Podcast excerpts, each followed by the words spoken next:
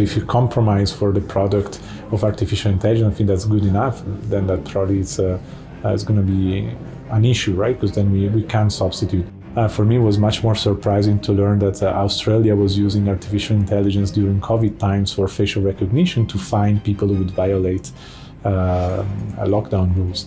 And the reason I say that for me was more surprising is that you know, I think of Australia as a full democracy like we are here in Switzerland or in France. So knowing that this technology is used in that way to control citizens also in, in these countries that we think it's uh, they're democratic and more free and that's what's scaring me the, the most. Um, but in, in, general yes the people with power have now at their disposal the uh, tool that it's uh, getting more and more uh, sophisticated uh, to complement the um, the way they can they can control people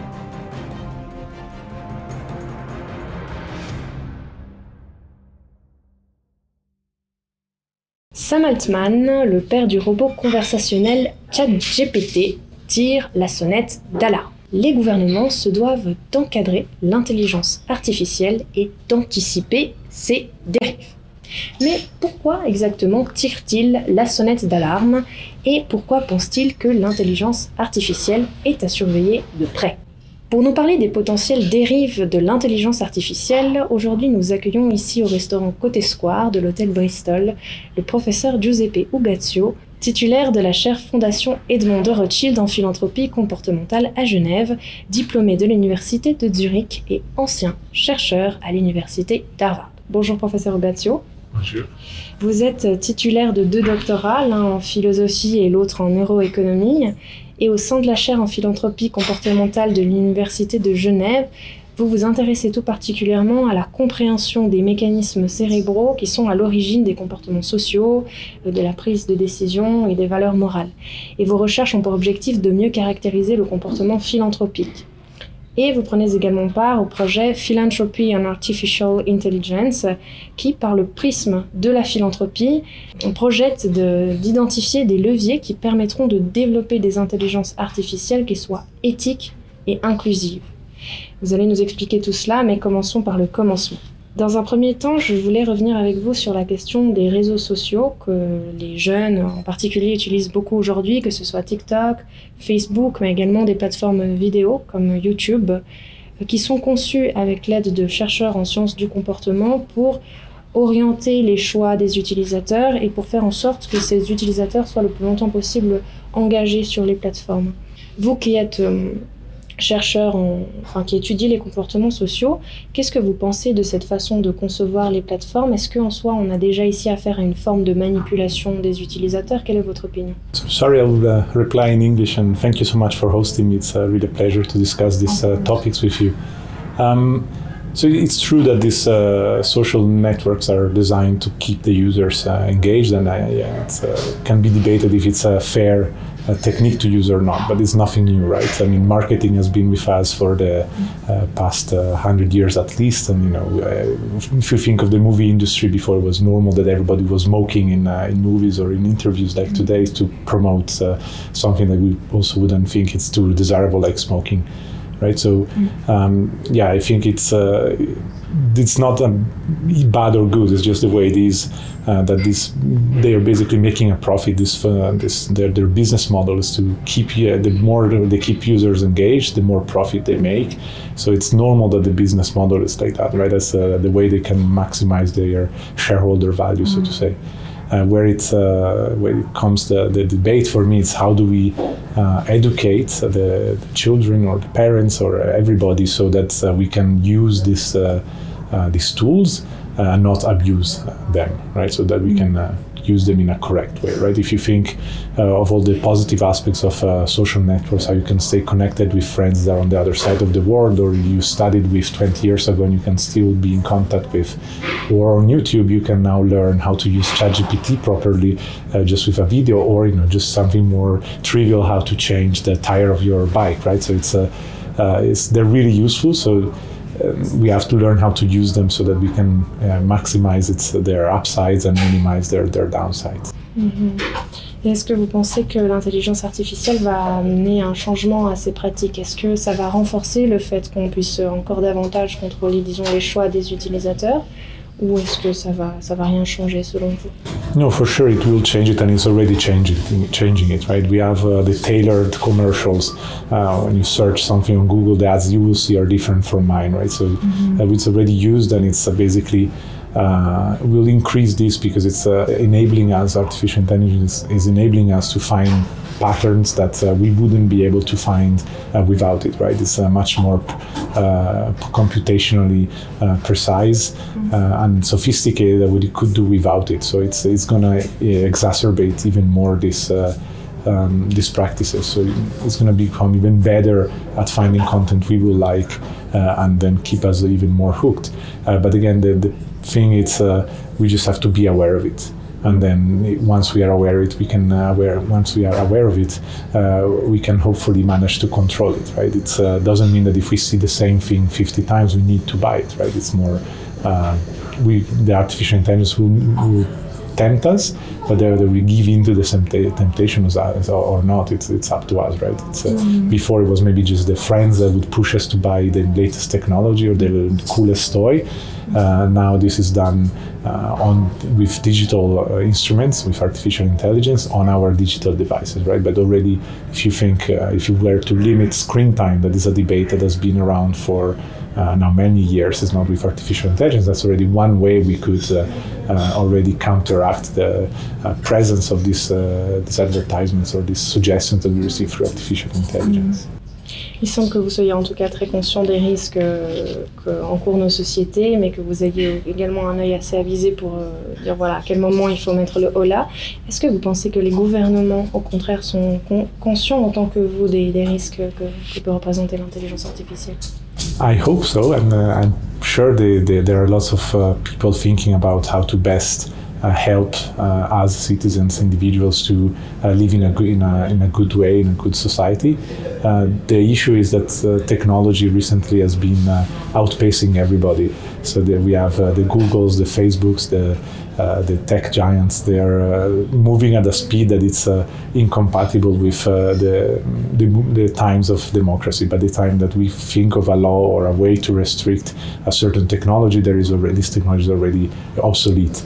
Um, and, and, this we have been—it's been the case also for, for many years.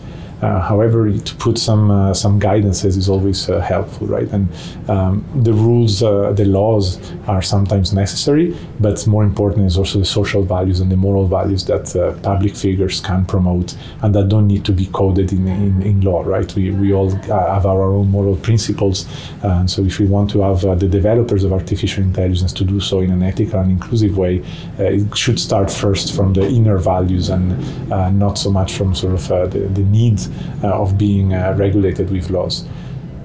But this is maybe a bit of hopeful thinking, and we've seen many times. Uh, we can see uh, with the reports that come out now, with uh, you know that uh, oil companies knew of the environmental damage and still you know didn't do too much to, to to prevent it. We know that individuals sometimes don't act according to their moral values, or at least to moral values that are not shared by by us or by many of us. Uh, so sometimes it will be necessary then to have uh, also laws that uh, forbid uh, certain practices. And in this direction, we have examples in the EU uh, to have a new law to regulate the development of artificial intelligence. That, so it's going to try to provide guidelines and maybe also flag what are the moral values and that, that we all want as a, as a community that then the developers of artificial intelligence will hopefully follow. Vous parlez de loi. Concrètement, qu'est-ce qu'on pourrait, enfin, qu'est-ce que les gouvernements pourraient mettre en place ou les sociétés pourraient moins euh, pour encadrer davantage ces intelligences artificielles? Et comment est-ce qu'on peut garantir que euh, les avantages de l'intelligence artificielle ne l'emportent jamais sur les coûts et sur les, les conséquences, les risques qui y sont liés? That's a great question. Uh, I think it's going to be really hard to find this minimum, right? And to ensure that uh, artificial intelligence will never have uh, negative consequences, I think that's impossible, right? Uh, we can try to promote as much as possible, to limit it as much as possible, right? But if you think of any technology, there it really depends on the user. Artificial intelligence per se will not uh, harm us uh, alone, right? It's a bit like saying that the gun is the one that sh- shoots a bullet and not the, the shooter, right? So um, I, I, think the the law should uh, give us targets to uh, in both directions the negative ones, the ones that we should really steer away from it, and introduce uh, serious punishment threats for those who violate this. And we can think of uh, already other technologies that exist that, if are misused, then there will be penalties. And uh, it could has to be fought uh, whether it's uh, monetary penalties for those that uh, make a profit misusing artificial intelligence or even jail if if the monetary fines are not deterrence enough but also as, as we mentioned before to try and um, point us in the right direction of uh, which values we should really use to guide our use of artificial intelligence. Um, the law can also say, you know, we really try to contribute, say, to the sustainable development goals, right? Whether the artificial intelligence should be geared in a way that can help our initiatives achieve these goals that are supposedly making uh, our, our human lives uh, better. Uh, so it, it, can work in both direction. I don't know. I'm not a lawyer, so I don't know exactly which. Uh, uh, how to formulate the, the, a good law that uh, can regulate uh, artificial intelligence, both uh, promoting the carrot and threatening the stick. Um, but yeah, I think that would be the, the, the, philosophy of the law, the spirit of the law should be the one to give us sort of a guidance, a compass on how then we can use a, a given technology, in this case artificial intelligence, in a, in a good way.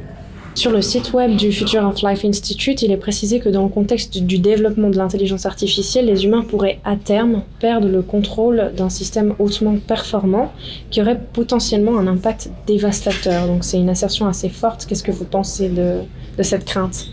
Yeah, it's uh, maybe one of the scariest uh, potential outcomes uh, of artificial intelligence. Uh, I'm not sure if this actually would be uh, how feasible this is. There is people who are much more an expert on this than me that think it's possible. So you know, to take the caution, uh, the caution approach, it's it's yeah, it's it's scary that this could could, could happen the limits today is that when artificial intelligence algorithms are used, it's the human that uh, use them that uh, sets what are the goals of it. Is it to find uh, you know the, the the best uh, the best way my preferences, or win a chess game, or you know any other table game?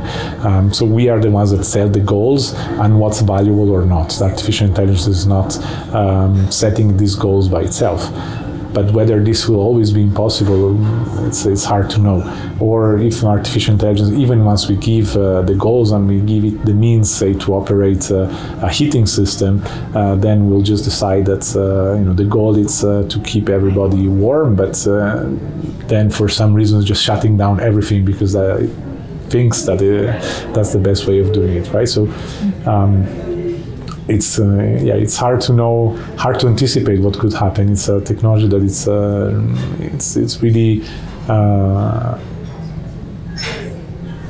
big or really how to say, really complex. Uh, so I don't think we understand the full potential of it, right? There is a, mm. also this, uh, this, there's the same saying when we're studying the brain with neuroscience that we, we really understand some, a little part of how the brain works, uh, how the neurons interact one with the other, and, and so on. And uh, this is basically um, true also for artificial intelligence, right? We also don't understand there uh, how the, the, the these uh, algorithms are, are uh, then using the inputs and to reach the values that we set it. So, um, yeah, hopefully it won't happen, or uh, hopefully it will be enough to just unplug the, the machine.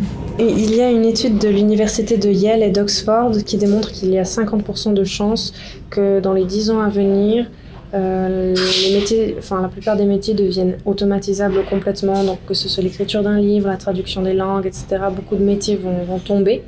Qu'est-ce que vous pensez de ces chiffres 50% It's, uh, I'm sure they did a good estimate uh, given the reputation of the universities. Um, it, it's, uh, it's likely, and these types of jobs, they're uh, the first ones that will be um, substituted or at least complemented uh, with artificial intelligence. And I think that's the, the key. Uh, the key is how do we manage to transform the jobs that will be mostly affected uh, by artificial intelligence not to be substituted but to be complemented right? If you can think uh, uh, i have seen that with uh, ChatGPT or other similar generative language uh, uh, processing models you can you know i could create the entire slides for my course with it. So but then who's going to judge what the quality of the slides is? Or maybe then i can have a lot more time to research uh, new studies and, and generate and update my slides. So i have more time for that if i don't have to uh, be doing these sort of more tedious jobs. In a way we always see technology as uh, helping us uh, do our jobs uh, more efficiently. And then artificial intelligence could also be uh, used like that. For sure there is also the opportunity unfortunately of replacing individuals but whether that's desirable is going to lead to desirable outcome or not, I, I doubt it. Right? It's uh, who's going to judge if the quality of a translation is actually from uh, uh, um, from um, generated with artificial intelligence is as good as the one generated by a human. Well, it's uh, as humans, right? So if you compromise for the product of artificial intelligence, I think that's good enough. Then that probably is uh, is going to be an issue, right? Because then we, we can substitute. But if you think not basic translation so that we get the meaning, yes, but many times uh, you need uh, interpretation, right? You need uh, to change the cultural context. If you think of any uh, funny movie that is produced at Hollywood, you need to change the jokes to fit the Italian, uh, the Italian culture, because I would not understand uh, a, con- a, joke that is made purely on, on, on American or even in, in the French setting, right? So for all these added things, I think it's where uh, the humans will actually still be very necessary. And then again, the tedious part, or the hopefully just that that tedious part, the ones that it's a, uh, more, a bit more um, time consuming, but not really bringing us too much satisfaction, at least not to me. Mm-hmm. Um, that part can be really aided uh, by artificial intelligence and hopefully it's also going to help us make less less mistakes right if you think uh, some years ago we, we, had to make all our uh, calculations by hand, uh, then we would make, make a lot of mistakes and maybe it's not the fun part right? The fun part is trying to uh, to use this uh, these computations to, to achieve a certain goal. And then if you can do it with a calculator i'm not sure that, that we actually can substitute all the accountants uh, because we have a calculator nowadays right? Mm. uh, but for sure they will make their their their, their work more uh, effectively and more precisely thanks to these uh, these tools. I think um, probably is going to still be the case in uh, also with artificial intelligence for these types of jobs. Mm. C'est une perspective rassurante en tout cas. Euh, Peut-être une dernière euh, euh, petite question, un, un point d'actualité. En mars dernier, on a un Belge qui était déjà éco-anxieux à la base, qui euh, était convaincu que euh, voilà, l'humanité va être détruite par le réchauffement climatique et il a conversé avec un robot euh, du nom d'Elisa qui l'a conforté dans ses craintes et il a fini par se suicider. Est-ce que vous pensez que ce genre de choses euh, peut se multiplier, c'est-à-dire que l'intelligence artificielle va conforter en fait des gens qui ont déjà des troubles et voilà, ça pourrait apporter à terme des problèmes aux jeunes générations Yeah, it's uh, it's uh, one of the risks, and but the same is true. You know, if you if you search for, you can just you don't need artificial intelligence, right? You can get. Uh, we have the conspiracy theories or uh, people who can uh, really touch the, the nerves and, and this is uh, yeah it's we're just one other way of getting answers right so it's I don't think the issue is that with artificial intelligence per se. I mean, for sure, we're going to hear of more cases of this, like we heard of all the uh, these uh, insane games that are proposed to kids, right? That uh, then ultimately uh, lead them to harm themselves, if, if not worse. Mm-hmm. So uh, I think that's again a matter of uh, of learning how to use the technology and how to. Um, and who to whom to, to interrogate for such questions, right? Maybe it's not the best person or not the best tool to use uh, an artificial intelligence bot uh, to find an answer to this very complicated question. We should seek uh, instead, you know, help from uh, or uh, we should seek the answers from actually experts, from scientists, and from people who actually dedicate their life to this. Then artificial intelligence could be a uh, helpful, for instance, to find who these experts are or experts we wouldn't think about, so that we, to come back to the previous point, we can get different points of view and then make our informed decisions, right? Um, but I, yeah, unfortunately, this will happen, um, and, but it, as it happens with uh, many other uh, many other technologies, right, or many other uh, instances. So it's not something I don't see as something being uh, particular for artificial intelligence. Vous, vous êtes impliqué dans le projet Philanthropie and Artificial Intelligence de l'Université de Genève, qui bénéficie du soutien d'une équipe de recherche diversifiée et multidisciplinaire. Est-ce que vous pourriez nous présenter un peu ce projet?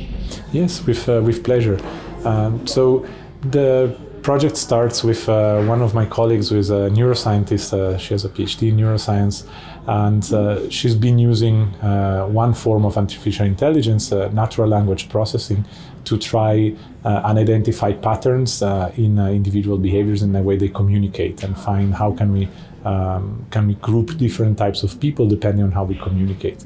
We then translated this into a research project that used natural language processing in order to uh, map how here in Switzerland philanthropic organizations uh, are working. So, in which areas, what are the moral values they care about? Do they refer to emotions to describe their work, as well as uh, how do they work? Are they mostly giving grants, or are they actually more operational, or, or both?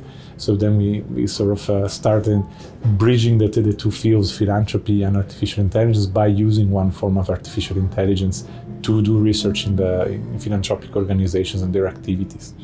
And then this sort of uh, resulted in, in, noticing that philanthropic organizations are not really aware of uh, artificial intelligence. They're not using it too much, and I think this is just a reflection of also in society, as society as a whole. We're not really too um, too familiar with it. We are. That's why we're also a bit scared of it, probably. Uh, but as you mentioned at the beginning, ChatGPT. Right now, everybody talks about ChatGPT. I think most people know that's a form of artificial intelligence. Uh, but that's uh, just the latest and most famous uh, example, right? Artificial intelligence is used every time to suggest algorithms when you're buying plane tickets, or is used to give you the favorite songs that we're discussing before and how to um, sort of leverage your preferences. So uh, philanthropic organizations, like uh, most people, are not really aware of the potential uh, that artificial intelligence can have in a positive way. Uh, but also they because they're not too aware of the risks then they're not really uh, advocating as much then for pushing uh, artificial intelligence to be to be uh, developed in an ethical and inclusive way. So we see a lot of uh, work from, from philanthropic organizations for promoting gender equality or education for kids and advocating for better policies but not so much in doing this work in uh, in advocating for artificial intelligence, mostly because we're they are not aware of uh, um, what are the risks, what are the potential, and so on, or of the technology in general.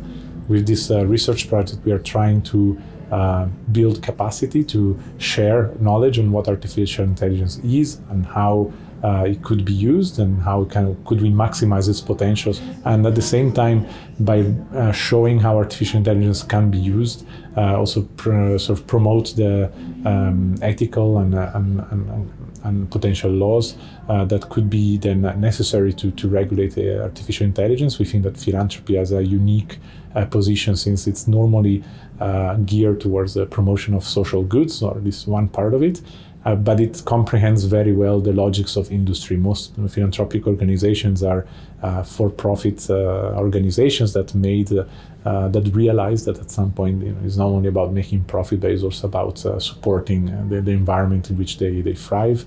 And so they want to they understand now the, the, the logics of some people that need to that want to develop artificial intelligence for profit. Then how could we convince these people then to do it in a, in a way that is also fair? Um, and finally, in this research project, we also want to basically uh, make aware these philanthropic organizations of which tools can help them uh, run their uh, operations more efficiently. We, we know that uh, most philanthropic organizations are understaffed, uh, they deal with very complex topics, so they can really benefit from uh, adopting artificial intelligence tools to support their operations. Say, if you are making a project somewhere and you want to know about your beneficiaries, if they like what you're doing or what could, how could you improve, it's uh, maybe possible to listen to a thousand people, but through, say, natural language processing, you could uh, synthesize very, maybe also with ChatGPT, you could take a thousand reports and ask for a summary of this. And get then actionable insights that can help you work more efficiently and more in, get in touch then with your beneficiaries. Vous expliquez dans un récent article de UN Today que les organisations philanthropiques ont la capacité de jouer un rôle crucial, vous l'avez dit tout à l'heure, hein, en promouvant une intelligence éthique, inclusive et centrée sur l'humain. Alors comment est-ce que ces organisations philanthropiques peuvent mener ce que vous appelez une révolution de l'intelligence artificielle? Yeah, the idea is to bring the, the values that philanthropic, the moral values that philanthropic organization champion. Uh, that could be also, again, to come back to the sustainable development goals. Since we're in Geneva, we have to mention. Um, it's really focusing on, on these are the goals we want to achieve so that humans can live uh, better lives.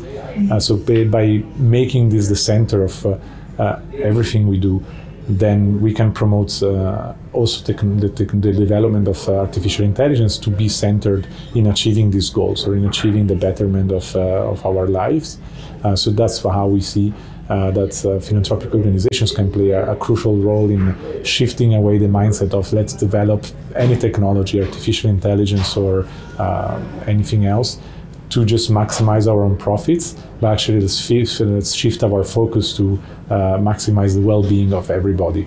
So keeping in mind these moral values as the, the first thing to achieve, and then as a side maybe, or as in, in parallel also achieve uh, profit. Here in, uh, in Switzerland has uh, been trying to do with the um, benefit corporations with uh, they're called the B Corps, these organizations, social enterprises that try to uh, promote social goods. So they, they said they by their own they set limits in the, their the way they will do they will run their enterprise in order to promote some moral values, sort of uh, such as uh, you know protecting the environment, um, having fair conditions for their workers, and so on. So in a similar way, philanthropy can uh, contribute to um, push the developers of uh, artificial intelligence to put at the center uh, what are the benefits that this technology can bring to humanity and not sort of only to their to the to the pockets or the, their business.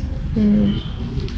On, peut quand même avoir l'impression parfois quand on regarde euh, au congrès de Vivatech à Paris, il y avait la présence du politique qui était très forte. On peut avoir l'impression que les gouvernements s'en remettent davantage aux entreprises justement qui font du profit, aux entreprises de la technologie notamment, euh, plutôt qu'à des organisations philanthropiques. Donc comment est-ce que ces organisations vont faire pour se faire entendre à l'avenir euh, dans ce, dans ce contexte de l'intelligence artificielle qui doit être révolutionnée?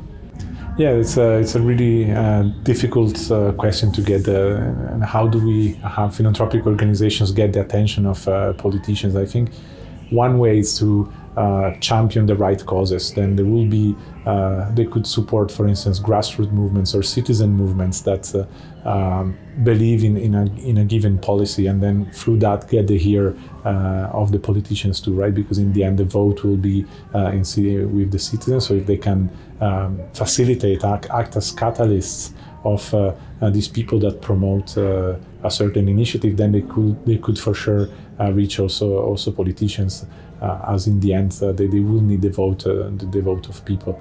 Um, Second, it's in philanthropy now. It's starting to become more and more popular. The concept of doing systemic philanthropy, so of bringing together many different philanthropic organizations, but not also so governments or uh, for-profit organizations, and each contribute one part of the of how to solve a, a given uh, issue. Say, if you want to uh, protect the environment, you will never achieve it uh, only acting, say, on reducing CO2 emissions. You also need to not pollute, reduce uh, uh, how much energy we consume, and so on. So, by bringing together coalitions of philanthropic organizations and other organizations, but also individuals, then they will get the power they need also to be listened at, at every. At every level.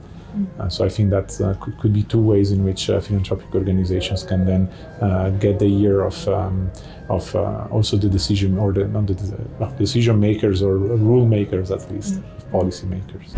Là, on va, on va changer un peu de sujet, mais on sait qu'il hum, y a plusieurs pays au comportement quelque peu agressif, notamment la Chine, euh, qui utilisent l'intelligence artificielle pour euh, renforcer leur contrôle social ou la surveillance et qui l'utilisent aussi à des fins militaires. Est-ce que vous pensez qu'il faut craindre ces développements Uh, I think yes, like we should fear any technology that uh, can be used uh, for, for controlling individuals.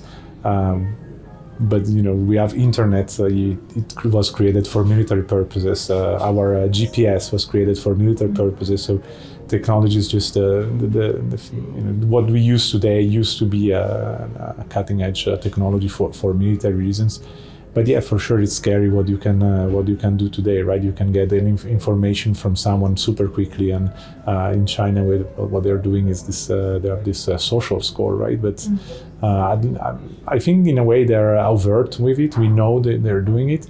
Uh, for me, it was much more surprising to learn that uh, Australia was using artificial intelligence during COVID times for facial recognition to find people who would violate lockdown rules. And the reason I say that for me was more surprising is that you know, I think of Australia as a full democracy like we are here in Switzerland or in France. Mm-hmm. So knowing that this technology is used in that way to control citizens also in, in these countries that we, we think it's uh, they're democratic and more free, and that's what's scaring me the, the most. Um, but in, in general, yes, the people with power have now at their disposal the uh, tool that it's uh, getting more and more uh, sophisticated uh, to complement the um, the way they can they can control people.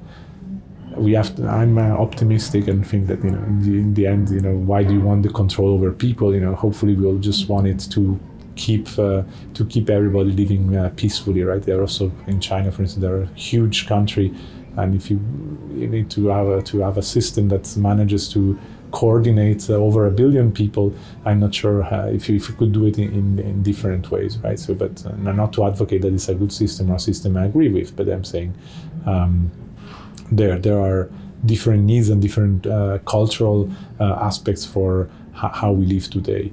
Uh, and how to how to live uh, properly one with the other, right? So we, I guess history will judge then what was a better way uh, of living or not, right? Even if we look in in Europe, right, we we had slavery, we had a lot of uh, um, norm of habits or uh, cultural norms that uh, fortunately nowadays they're considered uh, inhu- not humane. Um, but just today, right? That's how history evolved, and that's what we uh, we have. Uh, we that's why we judge today that these things are wrong. But two, unfortunately, only 200 years ago, people would not think this as um, as being wrong. And for the part on uh, using artificial intelligence for uh, warfare, and uh, that's unfortunately that any technology we have is, is being used. And we will see, I mean, we will learn maybe in 20 years what is being used today, right? And what we will then, how we will use it for normal purposes and not for, uh, for warfare. But again, if I come back to the points at the beginning, is more trying to educate people to be uh, good one to the other um, technology will always have it, right? You can use a rock to harm someone. There's no technology in it. What we need is uh, have moral values that make make me don't even consider the option that if I want something, I could just use a rock and go get it, right? So that's uh, uh, where I think we, we should uh, what we should try to promote. Qu'est-ce que vous conseilleriez à nos téléspectateurs pour qu'ils puissent se construire une, une opinion, pardon, sans être biaisés ou manipulés par les outils de l'intelligence artificielle qui finalement sont de plus en plus présents dans notre quotidien? Qu'est-ce que vous conseilleriez? I think the best way to get uh, the not so biased information is to read or to uh, watch different sources. So they're watching this interview, maybe they can go uh, watch someone who has a different opinion than me. So then, even if uh, an artificial intelligence algorithm is suggesting this interview because they the algorithm thinks that uh, what I'm going to say is going to be liked, then they can get the other uh, another opinion also that maybe they would dislike, but gives a more objective um, objective view. And nowadays, unfortunately, it's uh, becoming harder and harder. Maybe one of the toughest risks uh, with uh, technology and artificial intelligence is to whether we'll be able to judge what's true or not. It's uh, possible now to just take my voice and one of my pictures and make me say whatever uh, one wants. So then, how do you know if what I'm saying is true or not? That's going to be um, one of the toughest things to uh, to do in the future. How do we recognize truth? Uh, we are so visual. And for us you know if you see a video of someone doing something you would believe uh, you know seeing it's uh, believing uh, in a way. But unfortunately nowadays it's becoming a bit uh, harder to know. So hopefully uh, when we have different perspectives we could maybe get the, the best or the least biased view by adding on different perspectives and um, debiasing in a way the, the, the way we receive the information. But i think it starts from us uh, being open to consider different sources if you think um, it's not so much the case here in Europe, or at least I'm not super familiar with it. But in the U.S., uh, you have the you know people that watch uh, only one TV channel if they are Democrat, or the complete opposite TV channel if they're Republican, and then they um, they basically get from the same facts they get a completely different uh, perspective. In here in Europe, we have a more uh, uh, we don't have just this uh, dichotomy. We have more perspectives, so it's a bit easier to find uh, mm-hmm. alternatives. Uh, but it's in the first place us that need to look for it, right? And then uh, foster this diversity of sources we can uh, we can use to get to get at what we think is then an unbiased opinion. Dans un article de 2022 qui est intitulé Empowering Philanthropy to Lead the Ethical and Inclusive AI Revolution, vous avez souligné que les organisations philanthropiques se doivent de soutenir la promotion des droits numériques et de la diversité.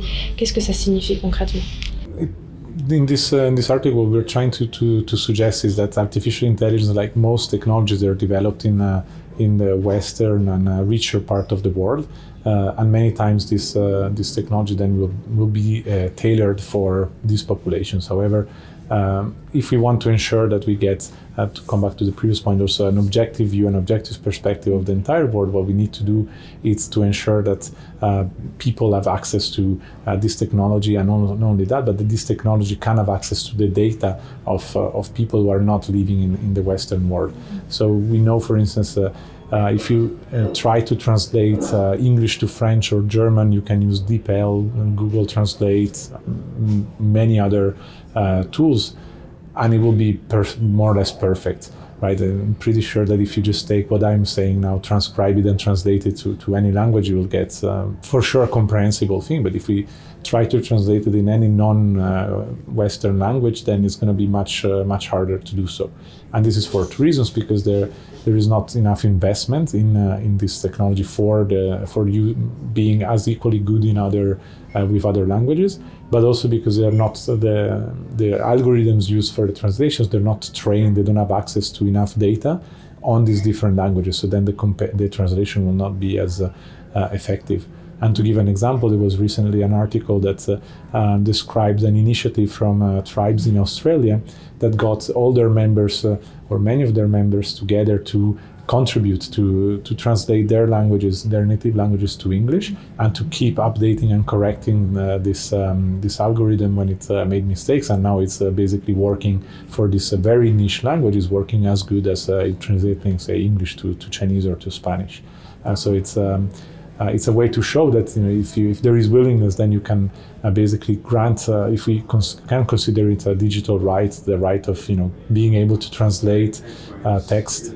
And maybe it's a stretch. I'm not sure if we should consider it a right or not, but for sure it's an opportunity to have the opportunity, uh, the, the chance of translating your language into another language and vice versa.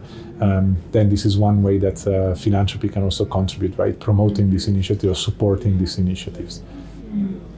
And in this way then we also allow uh, more people to participate in, in any debate, including this one on technology and artificial intelligence, and get then increase the, the diversity of, of opinions uh, we can get, so that we don't hear uh, always maybe me or the, the not me, but the, the, experts, the usual experts, the usual suspects, the, uh, Elon Musk or other um, names that we all constantly read about, but we can actually get the perspectives also of other uh, individuals. Très intéressant. Euh, vous ajoutez que les organisations philanthropiques devraient œuvrer à la garantie d'algorithmes éthiques et transparents. Pour quelles raisons Yeah, so taking a step back, I'm a strong believer also in, uh, in science, in, uh, behavioral science, but in science in general, of uh, uh open source and open access, so that uh, whatever algorithms we're using for uh, scientific research in my field or in, in, any field should be made available for others to use. for two reasons. First, it's that the others can check if the results I'm promoting and publishing um, are actually correct. If I'm in the, in the best case, making a, an honest mistake and have a, an error in the, the, analysis I'm doing, and then I'm saying that there is something it's A, but actually it's not, right? Because I, but that's an honest mistake. Uh, but someone could find the error in the code if it's open access. If I'm not sharing what I'm using, then it's really hard to replicate what I'm doing. And then in the worst case, there are actually people who unfortunately um, use uh, manipulate the algorithms they're used to generate the results they believe uh, should, should, should be true and that goes going against you know the, their spirit and the, the philosophy of uh, science right to really find the, the, the truth uh, to, uh, to the true answers to certain problems and the same is with artificial intelligence. When uh, we want to when we want to achieve a given goal it's the, the best is to have this algorithm uh, be uh, accessible to everybody so that people can see if uh, uh, say when I'm when a song is suggested to me is it uh, actually the good way? Is, is actually true? Or is if there is mistakes in this is it possible there is something in the algorithm that is wrong? Mm. and also by having the algorithms open for anybody to access and to, to verify is going to also help uh, regulate the misuse of it right? I could easily or not easily but people could uh, get together and experts in, in uh, say and prevent an algorithm to be used in a way that it's uh, it shouldn't be used uh, if this is uh, if these are all open access and accessible to everybody. If we're keeping the algorithms uh, secretive then we can't we can we can't really exert any control over it. So I think that it's really important that um, we, we should have access to the algorithms should be transparent so that we can see and verify um, how are they being developed. And probably when when you're also uh, requesting this transparency you can also sort of get a, an idea of the motives of why is this algorithm being uh, being produced and, and, deployed. So we'll probably also keep in check then people would like to uh, misuse or promote an algorithm that is not really for um, aligned with uh, with what we would think would be desirable to, to get and then they will think twice, right? Because we can we can know what we can infer the real motives. These motives are good motives, or if these motives actually are just uh, say selfish. Mm -hmm. Merci beaucoup, professeur Ogacio, pour toutes ces perspectives constructives. And with pleasure. I hope that I can give a bit of a more optimistic view to our viewers. Tout à fait, tout à fait. En tout cas, moi, ça m'a. correct. Merci beaucoup, monsieur. À tout bientôt. With pleasure.